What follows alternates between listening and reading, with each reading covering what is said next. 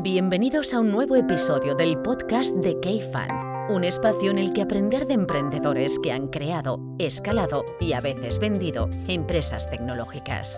Urbanitae es una nueva plataforma de inversión inmobiliaria que te permite invertir a lo grande con cantidades pequeñas.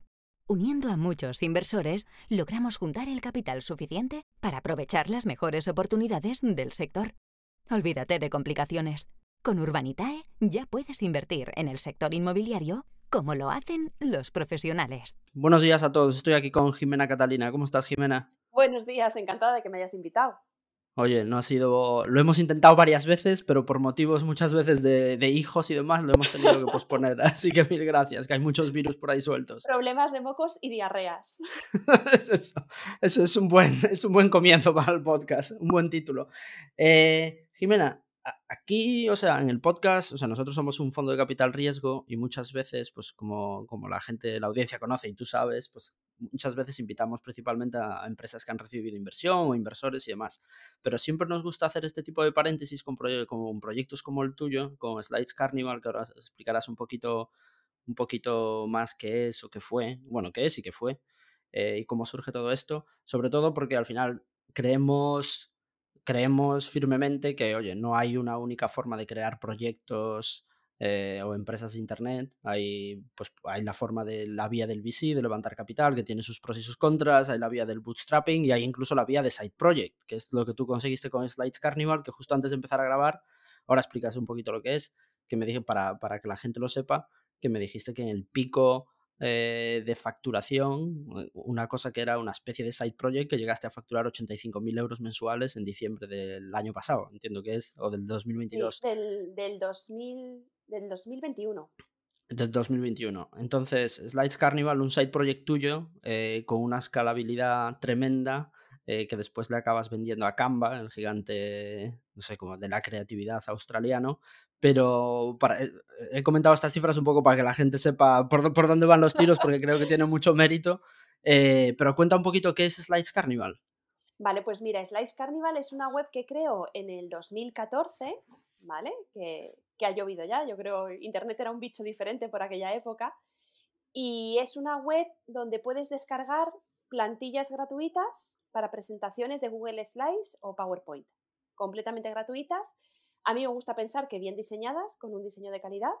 ¿Que las eh, diseñabas tú? Que las diseñaba yo. no, ¿Nunca llegaste a hacer user-generated content de que la gente pudiese subir y demás? No, no, la gente, es más, me escribían bastantes correos eh, pidiéndolo, pero eh, para mí era un lío de gestión, de gestión y de derechos, y entonces no.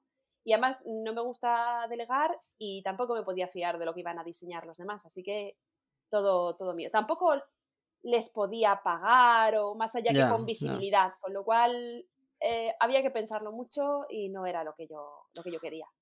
Oye, yo creo que eres también además una mujer bastante pragmática, así que como para ponerte a gestionar comunidades, pagos, etcétera, etcétera, cuando no, tienes, necesidad. Eso es, de que esto era un side project y que además yo durante, bueno, durante todo el tiempo que duró lo, lo combinaba con mi profesión, que estaba trabajando de, diseñadora freelance. Entonces, eh, tampoco podía dedicarme a esto que me comiera todo mi tiempo, no era el objetivo. Claro. ¿Cuánto tiempo le llegaste a dedicar? ¿O de media cuánto le dedicabas a slides? Sin, pues, el pico, me imagino. Claro, más, allá, más allá del pico del principio de arrancarlo, pues unas cuatro o cinco horas a la semana, más o menos. Había semanas que no le dedicaba nada y había semanas que rompía algo y tenía que dedicarle más, pero en principio más o menos era eso. Unas, unas cuatro horas para diseñar o tres horas para diseñar una presentación y subirla y luego el resto del tiempo pues responder emails, comentarios, toquetear un sí, soporte, ¿no? Mm. ¿Y cuántas, cuántas plantillas llegaste a hacer y subir? Pues en total 200, que tampoco son tantas. Ah, tampoco son tantas. Pensé que serían miles. Vale, vale, claro, vale, eh, claro. O sea, si luego lo piensas y lo comparas con otras webs que hay ahora de, de, plantillas que tienen, pues eso, cientos y cientos, seguramente pasan de mil. Yo llegué al final a 200. Porque mi ritmo, a ver, claro, mi ritmo de publicación, yo publicaba, intentaba publicar al principio una o dos al mes. Y luego con el tiempo conseguí subir a una a la semana. Pero eso es todo. Ya. Y había veces que no publicaba, la verdad. Ya. Y, esto lo monetizabas con AdSense, ¿no? Esto yo solo lo monetizaba con publicidad y solo con AdSense. ¿vale? Tenía, tampoco además tenía muchísimos banners porque es cierto que al principio cuando tenía menos tráfico tenía puestos más, pero luego según fue subiendo mucho el tráfico, además como el tráfico era principalmente de Estados Unidos, o sea que el clic se pagaba muy bien, pues los ingresos eran suficientes. ¿A cuánto se llegaba a pagar el clic? Pues mira, me pillas. Vale, vale. Eh, una aproximación. Ya lo has olvidado. ya, es otra época. Lo olvidado, es que no lo he mirado. Yo, yo miraba pues el total diario o el total mensual, ¿vale? Era a mí lo que me hacía Tilly, lo que me daba vidilla. no analizaba tanto. Entonces, bueno, pues al final también, como era una web que utilizaban mucho niños, pues eh, fui bajando un poco la, la, cantidad de banners que había, ¿vale? Porque eh, pues yo cobraba suficiente y también tampoco lo quería reventar a, a publicidad que utilizaban muchos niños para temas de educativos, ¿no? Me imagino, para trabajos del cole y entraban muchos estudiantes para descargar plantillas para utilizarlos en clase. Sí, es curioso eso que dices, porque yo recuerdo, no es, no es, una invertida nuestra, no es una participada, pero cuando en un momento cuando hablábamos con los chicos de Geniali de Córdoba, eh, también recuerdo que uno de los principales verticales donde tenía más tracción era principalmente en universidades, eh, trabajos de colegio y demás. Sí, sí, sí. Yo además es que al tener mucho tráfico de Estados Unidos es Ah, bastante diferente de aquí. Ellos utilizan Google Classroom, ¿vale? En los colegios. Por, eso, por eso al principio conseguí mucha atracción por ese tráfico con Google Slides. Y es que les enseñan a hacer presentaciones. Bueno, primero los profesores utilizan Google Slides para presentar sus clases, pero es que les enseñan a hacer presentaciones desde súper chiquititos. Yo tengo fotos que me han enviado de niños de 7 años en, en Estados Unidos en clase haciendo presentaciones con mis plantillas. Qué guay, qué bonito, sí, señor. Entonces enseguida les enseñan a, hablar en público y, a presentar sus cosas, ¿no? Con lo cual, pues ya te digo que es que no es solo estudiantes de instituto, es que había niños bastante pequeños. ¿Y esto cómo surge? O sea, ¿cómo ves del nicho la oportunidad de crear algo así? ¿O es lo típico que pues empieza poco a poco como sin querer la cosa y, se va haciendo grande? El, nicho yo no sabía que tenía tanto potencial, ¿eh? O sea, ni, de lejos. Esto ¿Por qué esto lo lanzas en qué año? Esto lo lanzo en 2014. Ah, o sea, hace mucho. O sea, que Google Slides existía, pero no era nada, no tiene nada que ver con lo que es ahora. Pero no, no era lo que es ahora, ni tenía las plantillas que tenía ahora. Es más, no tenía nada, ninguna plantilla decente de, cero. Tú abrías Google Slides y estaba en blanco. Esto se me ocurre porque mi hermano se termina la carrera de ingeniería aeronáutica y tiene que presentar el proyecto fin de carrera. Y entonces cuando me enseña la presentación, que va a hacer delante del tribunal, pues a mí se me cae el alma a los pies porque, bueno, pues eso, un ingeniero haciendo presentaciones. Pues lo malo de tener una hermana diseñadora. Yo le dije lo, de, tener ¿a dónde vas con esto, por favor? que me sangran los ojos. Y entonces le, le, dije, yo te la pongo bonita. Y él la había hecho en Google Slides porque era gratuito y no tenía. Yo en el trabajo manejaba mucho PowerPoint, pero él la había hecho en Google Slides. Entonces entré y me di cuenta de pues, que Google Slides ya estaba lo bastante maduro para hacer cosas eh, decentes y además se la dejé bonita relativamente rápido, pues en agencia yo tenía mucho callo de, arreglar presentaciones. Entonces, pues lo vi y dije, hombre, mira, pues estoy segura que yo puedo hacer presentaciones bien diseñadas. Vi un poco el hueco, vi que había presentaciones de pago súper bien diseñadas con cientos de diapositivas y luego vi que había presentaciones gratuitas pero muy horteras y muy feas. Y yo dije, pues yo estoy segura de que puedo entrar en el medio, ¿no? Bien diseñadas, mejores que las gratuitas que son horribles ahora mismo, pero no tan profesionales ni con tantas diapositivas como las que son realmente de pago. Y además entrando al principio solo con, Google Slides.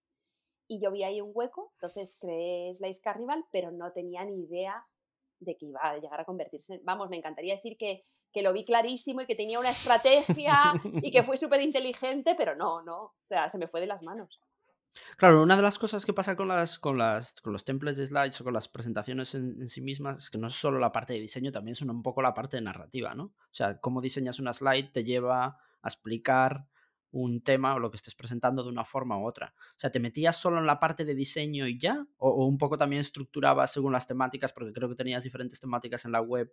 De, oye, si vas a hablar de este tema, te ayudo un poco a cómo hilar y a cómo estructurar tus pensamientos. No, nunca llegué tan lejos. Lo que sí hice fue cuando yo al principio que era Slides Carnival me metí en SlideShare y vi un poco cuáles eran los tipos de slides más, más utilizados, ¿vale? En plan de qué suele necesitar la gente. Pues imagen más texto, mm, dos columnas, tres columnas, gráficas, tal. Entonces yo lo que me hice fue una plantilla base completamente en blanco, sin diseño, ¿vale? Con este tipo de slides. Y este tipo de slides, en lugar de ser simplemente Loren Ipsum, sí que es cierto que tenían algunos consejos, ¿vale? El texto, en lugar de meter texto completamente dummy, yo lo que ponía era, por ejemplo, pues en la que tenía una foto y, una, y un poquito de texto. Yo decía, pues eh, utiliza las fotos para eh, impactar y explicar de forma más visual. Y luego ponía una con todo foto y un poquito encima de texto de, pues utiliza las que son de imagen completa para crear un impacto. Y luego las que eran muy de texto, mm, ponía, intenta no poner demasiado texto o la gente te perderá la atención. Entonces es cierto que la plantilla a la vez servía, ¿vale? Tenía un buen diseño, pero a la vez tenía una serie de tips que te ayudaban a, montar tu presentación, sin llegar mucho a, sin llegar realmente a, a hilar toda la narrativa, ¿no? Pero sí que tenía consejos de cómo usar esas propias slides para no acabar, pues, ya que estaban bien diseñadas, para no acabar con un problema de exceso de texto o de, o de mal uso. ¿Y cómo funciona funcionaba el, el, el, el producto? Es que colgabas los templates y lo típico de un enlace, copy, copy slide o copy template. Y claro, al principio solo de copy template por el, a tu drive. Me costó un poco encontrar la manera de explicarlo bien y que fuera muy fácil de usar. Al principio tuve que responder muchos correos, pero bueno, cuando la encontré más o menos funcionaba. Y luego puse un botón de descargar también PowerPoint que funcionaba simplemente exportando al vuelo a PPT, o sea, utilizando la función de Google Slides de exportar a PPT al vuelo. Entonces, con esos dos botones. Y lo único que pedía a cambio era pues atribución. La licencia era Creative Commons con atribución. Que te mencionasen, ¿no? que me mencionasen. Que seguro que algunos no mencionaban, ¿no? lo típico de Creative Commons. Seguro que tendrás visto alguna presentación de decir, eso yo creo que es mío. No, no, alguna no, muchas, muchas, eh, muchísimas. Además, eh, pues me pasaba mucho de que a veces yo estoy pendiente de conferencias de SEO o de tecnología porque me interesan o de diseño y me pasó de ver muchas, de decir, esa plantilla creo que es mía, no, esa plantilla sé que es mía y no has puesto atribución. Además, era mucho más común, los anglosajones suelen atribuir. Ya. Y aquí los nativos eran más de, de cogerlo de prestado. De cogerlo de prestado, ¿vale? Me hacía gracia, creo que casi nunca llamé la atención a nadie. Alguna vez sí que comenté lo de, uy, esa plantilla es mía, ¿vale? Me suena. Sin decirlo de No, o sea, yo sabía que la mayoría o la suficiente gente iba a mantener la atribución. Y el caso más gracioso que tengo es que utilizaron una de mis plantillas en un sketch de Saturday Night Live. Ostras. Sí. Con atribución. Pues eh, no lo sé porque ese capítulo yo antes los veía en Movistar, pero luego me quitaron el acceso, ya no los podía ver, con lo cual no pude ver los títulos de crédito, si había alguna atribución o no.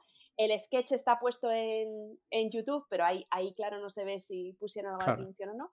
Lo que sí sé es que era un sketch que salía Idris Elba y me gusta mucho decir que es lo más cerca que he estado nunca de Idris Elba cuando hizo el sketch sobre presentaciones con mi plantilla. dos grados de separación. ahí está.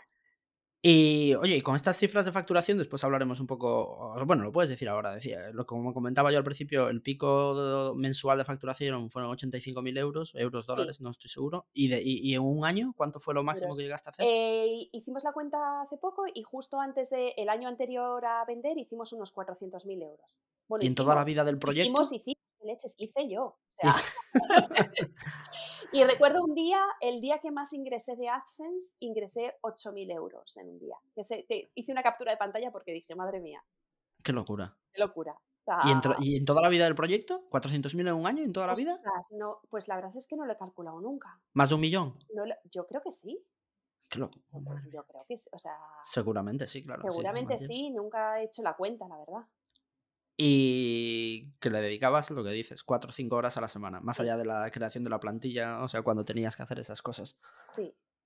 O sea, ultra mega rentable. Y, y, teniendo en cuenta, por entrar un poquito en cómo hacías captación y demás y generación de tráfico, porque claro, con estas cifras que, que, estamos hablando y AdSense tenías que tener muchísimo tráfico. ¿Cómo hacías esa, cómo generabas tráfico? ¿Cómo pues atraías tráfico? Con posicionamiento.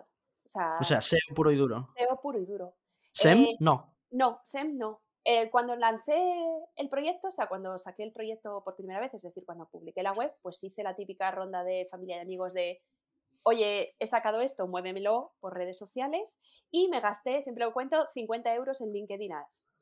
Pues porque yo monto, los iTrades los monto un poco pues, para aprender y toquetear y dije, ah, voy a probar, pensaba que mi público estaba principalmente en el mundo corporativo y dije, ah, me voy a gastar 50 euros en LinkedIn Ads, que fueron 50 euros tirados a la basura. Y a partir de ahí, mm, nada más, tuve la suerte de que me encontraron muy al principio los chicos de Product Hunt, que también estaban en ese momento lanzando el proyecto. Y en lugar de publicar tú allí, ellos andaban a la busca y captura de cosas y te publicaban ellos allí tu proyecto y luego te pedían que te dieras de alta por si querías contestar alguna pregunta.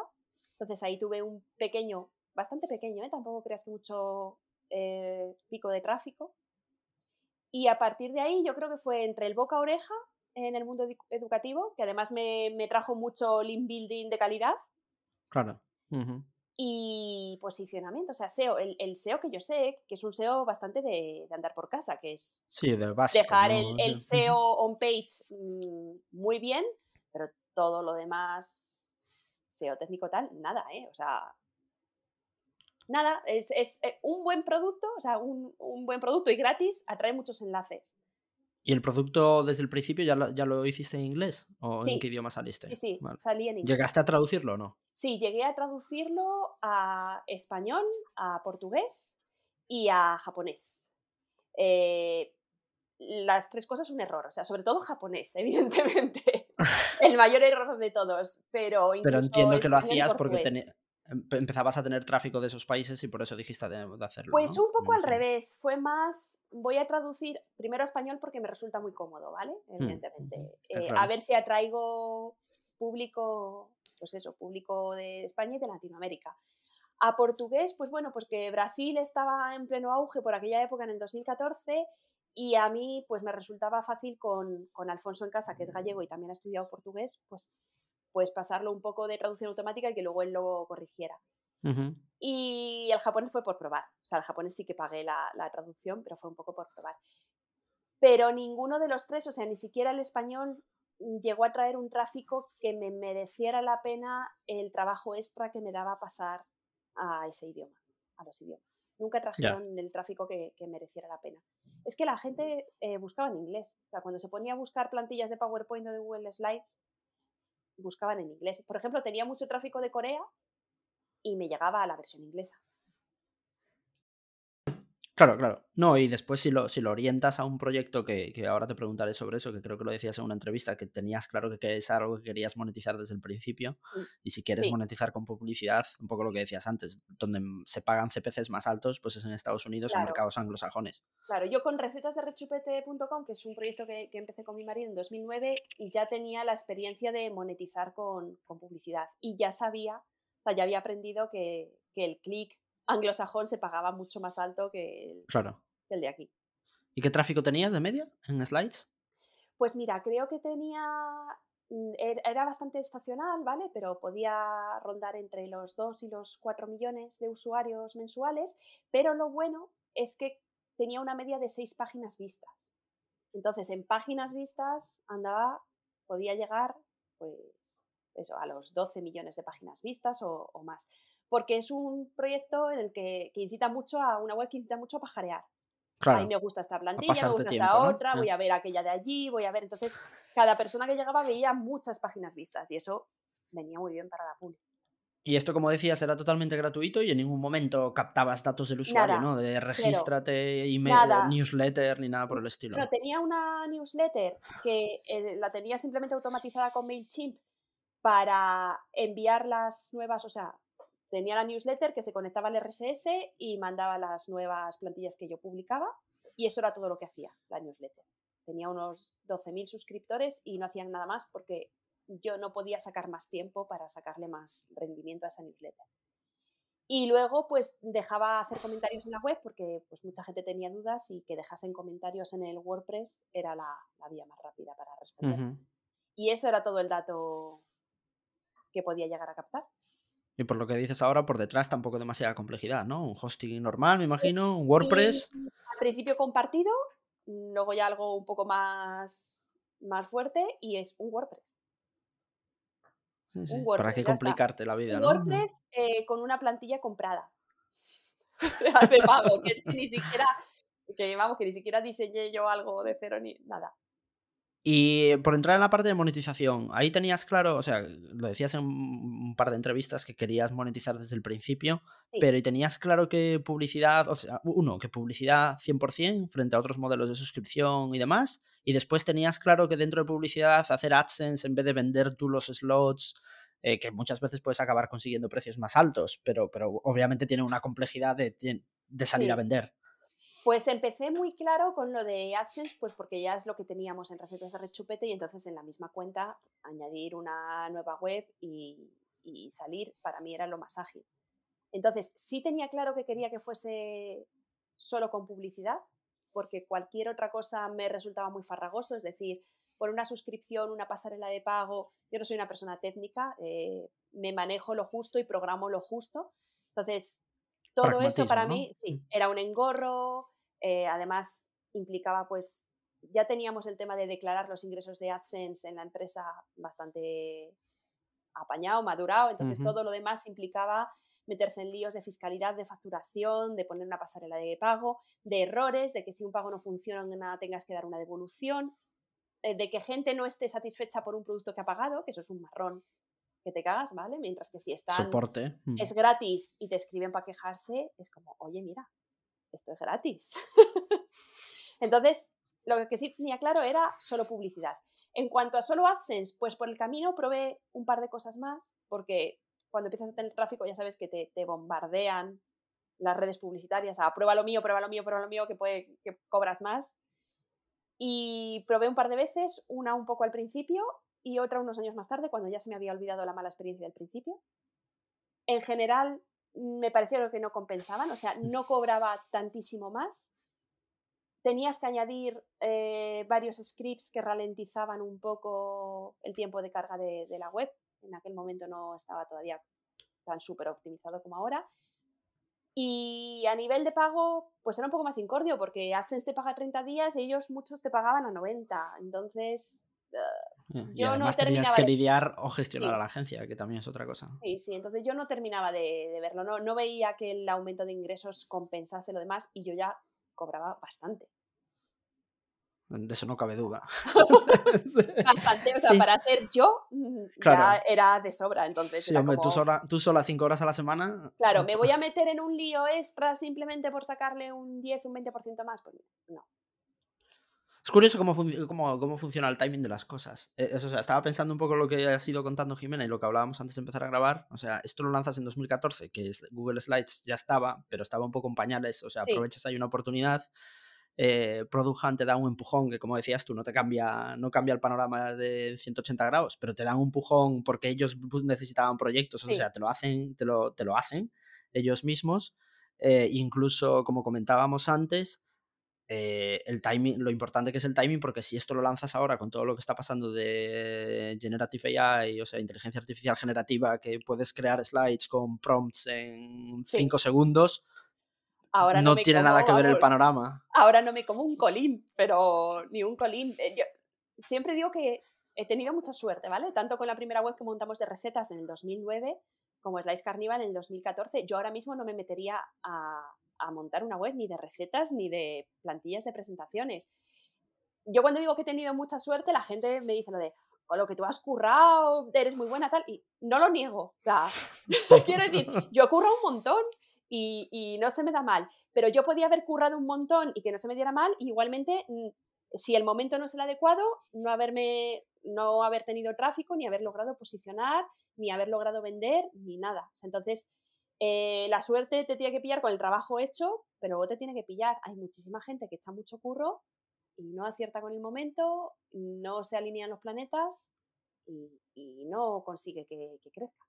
Hmm, hmm, hmm. Y sé que, no estás, sé que no estás en un momento vital de pensar en side projects desde un punto de vista de, de oportunidades de negocio, pero a- a- al hilo de esto que decías, o sea, hay de leer o de hablar con gente, hay nichos de mercado, como dices tú, esto está ocupado, todo lo que es ahora la parte creativa de, de slides y demás, pero hay otros nichos de mercado donde crees que hay oportunidades, que Jo, dices tú, oye, nichos- ¿cómo no lo está haciendo cómo alguien nos está atacando esto? Hay nichos siempre, o sea, siempre. Yo veo, yo veo muchísimos. Yo tengo listas, por si algún día me, apetece ponerme a ello. Eh, hay nichos siempre. Yo, por ejemplo, no tengo nada así súper detallado, pero creo que los padres eh, somos un sumidero de pasta, o sea, de, todo lo que sea, dinos que nuestro niño eh, se va a divertir más, va a ser un poquito más listo, va a ser un poquito más guapo, le vas a educar un poquito mejor, o sea, sobre todo cuando tienes el primero, somos un sumidero, o sea, es como te pago, te pago. La sensibilidad al precio es muy baja. ¿Qué quieres que, que, te pague? Y, y, hay muchísimo hueco todavía. Sea, hay muchas cosas, pero hay muchísimo hueco todavía para todo lo que es sacarnos pasta a los padres.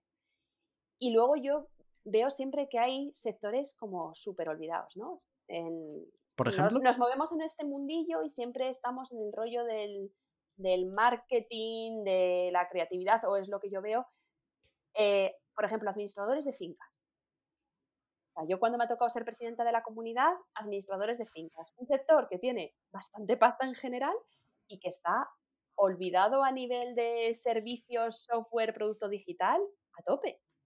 Oye, esto no estaba preparado, pero me hace gracia que lo digas porque nosotros, o sea, una de nuestras últimas inversiones desde el fondo de sí, desde K2, de septiembre, yo creo que es la inversión, es precisamente una empresa que quiere, o sea, que, no es que esté haciendo software para administradores de fincas, sino que lo que está haciendo es crear un, administrador de fincas digital, justo lo que dices tú. Pero, o sea, desde los procesos más de back office, contabilidad, etcétera, eh, hasta más la interacción también con los presidentes, eh, inquilinos y demás, precisamente, precisamente están ahí. y esto no estaba preparado, ¿eh? Esto no estaba preparado. Es que vaya dolor, vaya cantidad de pain points que hay ahí que se pueden solucionar, madre mía. Eh, yo creo que en, cuanto te empiezas a mover un poco fuera del sector y empiezas a hablar con gente que tiene diferentes profesiones, ¿vale? Y mm, te alejas un poquito, descubres un montón de, de, huecos que están muy olvidados de la mano de Dios, de la tecnología y de, y de Internet y de la web y de todo. Y lo que pasa es que solo a veces hasta que entras, yo por ejemplo, hasta que no tuve niños, pues no me di cuenta de eso, del sumidero de pasta que éramos los padres. Y pasará igual en muchísimas cosas. Eh, ha pasado, pues si no te dedicas al deporte no te das cuenta de que puedes hacer este tipo de apps o claro. Eh, mil hobbies. Y ahora hablando de side projects, eh, si no me equivoco, que me decía Alfonso tu marido, que tenéis un side project enfocado precisamente a niños, ¿no? Sí, bueno, una de las webs que tenemos es recetasparamibebé.com, que cuando nació Soel, cuando nació el mayor y teníamos que empezar a darles de comer, pues Alfonso decía, dice, dice, Jope, estoy flipando, dice, llevo toda la vida con una web de recetas, soy cocinero, sé cocinar y ahora tengo que dar de comer a esta personita y no tengo ni idea de por dónde empezar. Y dijimos, ah, pues montamos una, nos vinimos súper arriba. Tenía Soel cuatro meses. Ah, hacemos, montamos una web. Y, entonces la, montamos, luego vino la realidad a darnos la bofetada de lo que es tener un niño, es decir, la montamos y la abandonamos. Porque, porque bueno, pues vino lo que es el tema de la crianza, nos comió por los pies y la volví a recuperar, la volvimos a recuperar dos años más tarde. Y ha funcionado muy bien desde entonces. Y tenéis eh, además eh, Little Big Artist, ¿no? y Little Big Artist es algo que he montado ahora como hobby. Eh, o sea, quiero decir, ya no sé si llamarlo side project o no, es que me mola montar webs. Esta es una web para descargar fichas de dibujo creativo para niños. Es decir, eh, y yo esto lo recuerdo, lo llevaba pensando desde la pandemia. Muchas veces los niños te piden lo de quiero colorear, quiero, les imprimimos un montón de cosas, les sacamos un montón de cosas por la impresora y yo me daba cuenta de que todo lo que había siempre era como para rellenar dibujos que ya existen o eran de letras o eran de números y está muy bien, pero, pero hay ratos pues que necesitan un poco como ir un poco más a su bola o hacer algo un poco más creativo y, dejar un poquito la educación más formal de lado, ¿no? Entonces, eh, con esto mato dos pájaros de un tiro. Tengo fichas para imprimir y que mis niños hagan y ayudas a otros y, no, y la otra, y la otra que, el otro pájaro que mato es que a mí me encanta dibujar. Entonces, yo lo que quería era una excusa para poder hacer dibujitos chorras cuando me apetece. Y esto sí que, y esto sí que no lo estás monetizando, me Y esto no está monetizado, no tiene ni un banner. Así que esto es por porque me apetece y por hacerlo y, muy a largo plazo. Si quiere crecer un poquito que crezca, pero tampoco creo que crezca mucho porque es un, un nicho muy chiquitín. Aunque el mundo de las worksheets y de las fichas de actividades, ese es un monstruo también que, que échale, ¿eh? Investigando un poco he, descubierto, he descubierto webs ahí con muchísimo tráfico. Igual te llevas una sorpresa y en unos meses estás en dos millones de páginas vistas. Yo no, pero lo que yo no, pero lo que sí he visto es que ahora con el tema de la inteligencia artificial para generar este tipo de contenidos se puede hacer una web grande y, las webs que hay eh, ahora mismo son un poco cutres. O sea, hmm. se, puede, se puede meter el pie con facilidad y crecer rápido, pero hmm. no es mi objetivo. O sea, yo no estoy ahí. Jimena, y llega un punto que esto se lo vendes a Canva. Eh, hace año y medio me decías aproximadamente. O sea, ¿cómo, surge esto? Ya tenías tú en mente, como decías antes, llevas con esto desde 2014, o sea, mucho tiempo. Eh, tenías en mente cuando ves que empieza a tener mucho tráfico y mucha facturación, eh, venderlo y adelantar, por decirlo de alguna forma, adelantar los ingresos que ibas a generar en el futuro. Te planteabas dejarlo ahí como no te quitaba mucho tiempo, eh, pero lo de Canva pues tenía mucho sentido integrarte con ellos, o sea, ¿cómo, cómo fue un poquito el pues proceso? Tanto mental tuyo de tomar esa decisión como de, del acercamiento, cómo se haya producido. Lo primero que, voy a decir es, más que yo se la vendo a Canva, es que Canva me la compra, ¿eh? porque ha habido más empeño por su parte que por el mío. Em, yo no tenía ninguna intención de venderla. Eh, desde que empezó a hacer bastante de tráfico, yo creo que una vez al mes recibía algún mail de alguna persona suelta así de, oye, ¿estás interesada en venderla? Y la respuesta era siempre que no, pues porque yo me daba poco trabajo, la estaba disfrutando bastante, eh, pues no, no, me daba bastante vértigo también el tema de vender, no tenía ni idea de cómo se hacía y siempre respondía que no. Pero bueno, cuando, cuando me contacta Canva, Mm, es cierto que yo ya estaba un poco cansada. Eh, ya pues aquello tenía muchísimo tráfico, era un monstruo muy grande, empezaba a dar más trabajo, necesitaba pues un rediseño, necesitaba mejorar los tiempos de carga, mm, ya, yo ya tenía, estaba pagando un SEO para que me echase una mano a, tiempo parcial, porque ya esa parte me, mm. me aburría un montón. Y la competencia era muy profesional, entonces yo ya estaba en un punto de, es más, varias páginas de la competencia me habían superado, yo estaba en un punto de, esto yo no lo puedo hacer crecer, o sea, o lo, o lo coge alguien que lo haga crecer, porque yo no tengo ninguna gana de hacerlo crecer, o esto poco a poco ya va a ir eh, encogiendo. Yo creo que yo, hasta donde yo lo había podido llevar era el pico y a partir de ahí mi sensación es que iba a ir encogiendo. Entonces se juntó un poco todo esto y, y bueno, y Canva me había hecho una oferta vamos, que ni, en mis mejores sueños me imaginado yo cuando empecé esta web que la iba a poder vender por una cantidad que me permitiese dejar de currar. O sea, entonces dije... Después hablamos de eso. ¿Y, te escribieron así de, o sea, a puerta fría? Me escribieron, me escribieron, me escribieron un correo. Eh, mira, también me había escrito... Porque no tenía eh, relación previa con ellos, o sea, nunca habías hablado con ellos. Eh, bueno, sí, ahora lo explico, pero... Pero me escribieron, también me había escrito en Bato, por ejemplo, hacía un tiempo, y, bueno, algún otro marketplace así relativamente gordo, en principio para poner publicidad, luego siempre preguntaban si estaba interesada en vender o no. Con Canva hace como tres años tuvimos una colaboración temporal. Ellos me escribieron para eh, publicar algunas de sus plantillas en mi web. Entonces, eh, ya, no, ya no están por ahí, pero bueno, si vais a Web Machine, veréis que había como por cada 10 plantillas mías se publicaba una de Canva que estaba disponible solo en Canva, ¿vale? Y a cambio pagaban pues un dinero mensual como si fuera un, alquiler. Ellos te lo pagaban a ti. Ellos me lo pagaban a mí. Y estuvimos como un año, más o menos. Y yo veía las cifras de, porque yo sabía cuánta gente hacía clic en el botón o veía las, las plantillas de Canva, y yo veía las cifras y dijo, no son nada interesantes. Digo, esto a ellos no les tiene que estar haciendo mucho servicio. A mis usuarios, desde luego, no parece que les esté haciendo mucho servicio. A Canva parece que tampoco. Y después de un año les escribí y dije, oye, mira, vamos a parar porque a mí me parece que esto no, no es interesante para nadie, ¿no?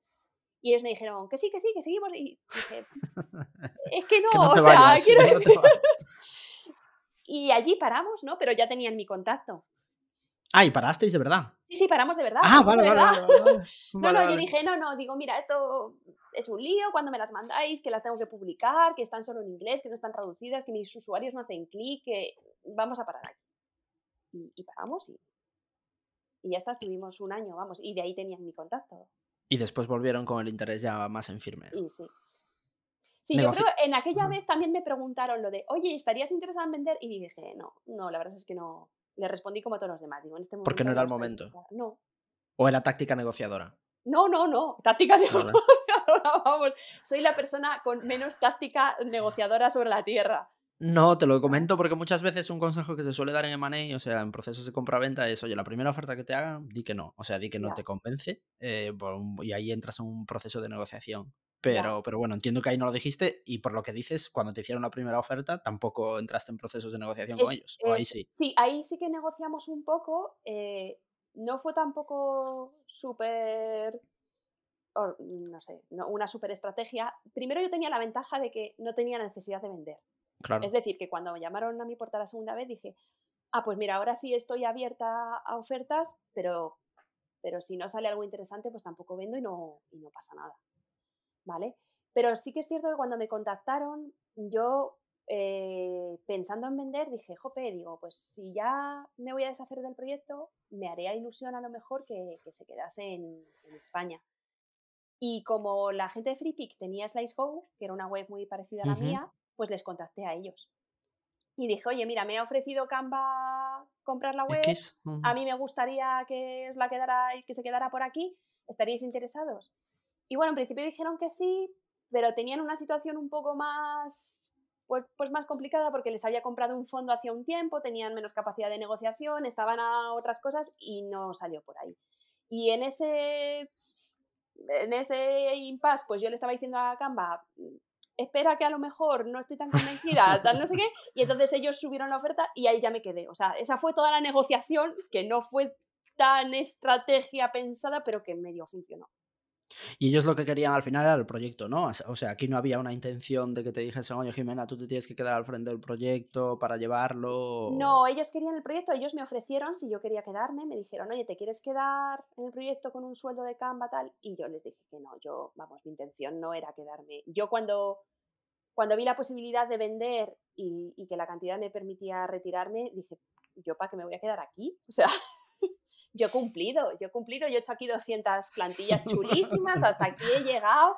Esto no es, quiero decir, esto es una web sencilla, no es algo complejo que nadie vaya a ser capaz de hacerse cargo de ello menos yo. Esto lo puede llevar cualquiera, cualquiera, Mm. todo vuestro. De hecho, lo comentábamos antes que me hizo mucha gracia cuando yo ya sabía que lo habías vendido, pero lo anunciaste, se anunció hace poquito y publicaste un tuit o algo así que ponía, Sí. "Ay, Slides Carnival lo ha comprado Canva y ponías algo como, hasta aquí hemos llegado, dejo de Me bajo, trabajar, me me retiro, eso, me bajo. me que lo tenías claro. Sí, Sí, sí. sí, sí, lo tenía clarísimo y yo creo que desde hace años, o sea, yo trabajo muchos años en agencia y, y ya creo que cuando me fui de freelance yo ya lo tenía claro que esto de trabajar, si en algún momento podía, yo me quitaba. Está bien, me, me gustaba mi profesión, ¿vale? Tiene momentos chulos, pero está mucho mejor no trabajar. Sí, hay personalidades de todo tipo. A mí una de las cosas, por ejemplo, claro, viéndolo desde dentro, desde el punto de vista del fondo y que ahora tenemos contacto con mucha gente, tanto emprendedores como inversores nuestros y demás, te das cuenta de la, de, de la variedad de perfiles que hay, incluso Ah, de hay gente que que la necesita, o sea, que lo Claro, necesita, incluso sí. Emprendedores que han tenido exits muy, muy gordos y dices tú, "Joder", y al, no al día siguiente, pero meses poco más tarde, o sea, Se pocos ponen a meses más tarde, cosa. ya se han liado la manta a la cabeza y ya están echando 10 horas al día para, la- para Sí, lanzar algo. se aburren. Y- No, no es mi problema, o sea, No, aburrirme. yo creo que es, no- sí, yo creo que es un no, no, no sé si es aburrimiento, es también un tema de personalidad. Oye, tú, Sí, cada uno sí, está sí. construido de una forma y tú tienes unas necesidades vitales o de tu día a día que te llevan a hacer una cosa, o te llevan a relajarte, disfrutar de tus niños y levantarte tranquila y llevar tu vida, o a seguir gestionando plantillas de centenas o de decenas de, Sí, de- de gente. yo creo que para mucha gente lo de tener familia es un poco impas, o sea, Mm, mm. Te cambia un poco el chip. sí, Mm. te, te cambia un poco el chip. Yo también, pues, eh, hace muchos años tuve, tuve un cáncer de pecho que también me pegó, o sea, quiero decir, me, me cambió bastante el chip, o sea, me pegó un buen meneo y dije lo de, a ver, o sea, te replanteas muchas, muchas Sí, sí. prioridades ¿Que te ocurrió el cáncer cuando ya tenías ya habías tenido a Joel? No, no, antes. Ah, antes, antes, antes, vale, sí, vale, sí, Con, con 35. Vale, vale, vale, vale. Entonces, eh, bueno, a mí se me, se me reajustaron muchas prioridades en aquel momento. Pero bueno, yo tengo un amigo que es emprendedor en serie y que me dice muchas veces, es que yo pues, cuando me jubile con 75, dice, porque claro, ya estaré cansado y me tendré que jubilar. Y yo le miro en plan de con 75. pues estás ya con un pie en la tumba. ¿eh?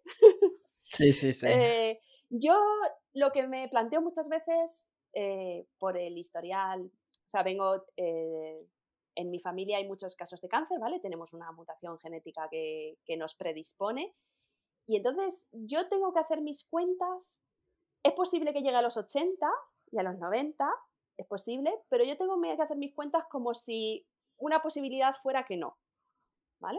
Una posibilidad fuera que me quedara por los 60. Entonces, eh, a lo mejor ni llegaba a la jubilación, con lo cual yo tengo que hacer mis planes para disfrutar de, esa jubilación, claro, de disfrutarlo antes por si acaso.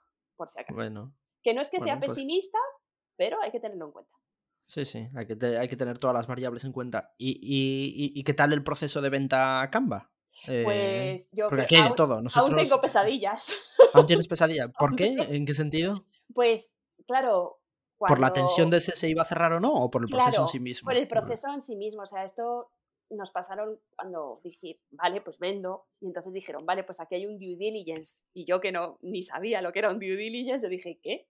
esto, ¿Tenías empresa constituida o ni siquiera? Sí, teníamos empresa constituida porque la constituimos hace mucho tiempo para eh, cuando Alfonso dejó su trabajo de nómina y para dedicarse a recetas de rechupete creamos una empresa, ¿vale? Pero estaba todo en la empresa ahí a cholón. Es decir, estaba en la empresa los ingresos de recetas de rechupete, de recetas para mi bebé, de Slice Carnival, todo ahí a batiburrillo. Entonces, cuando nos dijeron, vale, pues aquí tenéis el due diligence. Yo salí corriendo a buscar un abogado. Eh, madre mía, yo creo que si no es por Juan y Miriam, los abogados, no hubiera conseguido vender, pero ellos vieron cómo estaba organizada nuestra empresa y dijeron, pero, pero ¿qué tenéis aquí? Además de cántaro, ¿esto qué desastre es? dijimos lo de, pero, pero no es legal. Y dijeron, no, no, sí, legal está todo. O sea, siempre nos habíamos preocupado de tener todo a nivel financiero, pues legal, legal, pero no organizado. Dijeron, esto para venderlo, pues es un Cristo. Entonces, además nos pasaron un due diligence estándar como si fuéramos una empresa con empleados, con ordenadores, con oficinas, con proveedores, con... Y Slice Carnival no tenía nada de eso, ¿no? Entonces, eh, pues fueron tres meses. Yo siempre digo que me pareció larguísimo, luego la gente me dice que un due diligence de tres meses es una chorrada. es una chorrada. Pero nosotros, por nuestra parte, teníamos eh, dos abogados. Canva tenía un bufete internacional que cada vez que se sentaban con ellos eran 13 abogados, cada uno especializado en una cosa, o sea, uno especializado en copyright, otro especializado en tal. Y yo todos los días me sentaba al ordenador, abría el ordenador y tenía como tres correos de mi abogado de nos piden esto, nos piden lo otro, nos piden aquello, nos piden y yo, es que todo eso para Slice Carnival no existe. yo todos los días a las nueve y media de la mañana, después de dejar al niño en el cole, abría el ordenador, miraba los correos, me lo leía todo atentamente y más o menos a las 11 de la mañana miraba al Alfonso y decía, no vamos a vender, no vamos a vender, no vamos a vender. Pero de una manera u otra, yo creo que ya te digo, por, más, más por buena fe de Canva y por empeño que, pues al final se vendió. Eh, fuimos solucionando la documentación que nos pedían, fuimos explicando pues las características de Slice Carnival, que yo creo que el bufete de abogados de Canva no terminaba de entender lo que Canva estaba comprando. Y Canva sí lo entendía, entonces pues hablábamos mucho con ellos. También eché mucho de menos, eh, pues como, como hablábamos todo el rato en inglés, pues yo me encontraba primero con, con el síndrome del impostor de yo nunca he vendido algo tan grande, no sé vender, me da mucha vergüenza. Alfonso no podía echarme una mano porque él no habla inglés. Y por otro lado, intentar entender todas estas cosas y expresarte. Para negociar, además. Para negociar. O sea, yo hablo bien inglés, pero para negociar o para tomar. Es otra cosa. O tratar temas legales es otro monstruo. Duro, muy duro. Durísimo. Bueno, pero llegó a buen puerto. Durísimo. Llegó a buen puerto, llegó a buen puerto. Me pues parece un milagro todavía, ¿eh? bueno, oye, al final es un poco lo que hablábamos al principio, timing, un poquito de Sí. suerte y oye, trabajo bien hecho al Sí, final. y el, y el momento justo, porque yo creo que eso, ahora mismo, con todo el tema de inteligencia artificial, yo ya no iba a ninguna parte. Ni, ni Canva habría estado interesado en comprar, porque yo creo que eh, su estrategia ya, como la de todos los grandes que se dedican a hacer imágenes y contenidos, ha virado a la inteligencia artificial, Sí, sí. eh, la de todo el mundo. O sea, yo creo que ya ahora mismo nadie estaría interesado en comprar Slice Carnival. Sí, es cierto que la parte creativa eh, está en un momento, no, no digo que esté en peligro, obviamente, porque eso No, siempre pero va a está en estar un ahí, pero está en un momento de no saber eso, exactamente hacia sí. dónde va a ir. Sí, sí, sí. eh, sí. Oye, Jimena, eh, las dos preguntas habituales que le hacemos a todas las personas que pasan por el podcast. Recomiéndanos un libro o algún tipo de contenido que puede estar o no relacionado con el mundo de tecnología y demás. Y recomiéndanos también una persona para invitar al podcast que no haya venido todavía. Vale, pues mira, de contenido, em, un libro que me encanta, que puede estar un poco relacionado, se llama The Creative Habit, o sea, el hábito creativo, ¿vale? Es de una, no me acuerdo ahora mismo el nombre de la autora, pero es una bailarina y coreógrafa. Y el libro trata sobre cómo ah, gestionar o tus tareas o tu día a día o tus rutinas cuando necesitas ser creativo todos los días, ¿vale? O sea, cuando, cuando tu profesión es creativa, la verdad es que yo creo que todas las profesiones son creativas, ¿no? Entonces, ¿cómo, cómo. ¿cómo puedes conseguir para tener creatividad todos los días y que no sea este rollo de guay, de aza y luego dos meses de, de la travesía del desierto? Es un libro... Si eres padre, también necesitas creatividad. Sí, y paciencia. Y paciencia. Hay mucha paciencia. es eh, un libro que a mí me gustó muchísimo. Y de recomendar que viniera, pues mira, podíais traer a Alfonso, a mi marido, porque la verdad es que su historia con, con recetas de rechupete, que la lleva él realmente, es también muy chula. Y él, como es licenciado en Dirección de Administración de Empresas, se le nota que tiene una forma de pensar muy diferente a la mía y él sí que la lleva la, la web más como si fuera una, una empresa con otros objetivos, con otro rollo comercial y tal. Y yo creo que Y es- además me consta que tiene labia y en vez de Sí. grabar 45 minutos podemos acabar grabando hora y No, media, yo creo. A él le tienes que le tienes que parar. Yo a veces le doy como pataditas por debajo de la mesa, a veces en plan de "Ch, para, para que te estás viniendo muy arriba. Echa el freno. Pero yo creo que molaría mucho escuchar mi programa y el suyo así seguidos para ver lo, lo diferentes que pueden ser dos proyectos que se, que se han llevado en la misma casa, en la misma mesa, vamos. Tal cual, entender la casa. Oye, Jimena, como se suele decir, que te quiten lo bailado, enhorabuena y mil gracias por haber venido. Pues muchas gracias a ti por invitarme y hacer aquí un poco de perro verde entre tanto emprendedor de startups. Eso mismo, gracias. Chao, chao.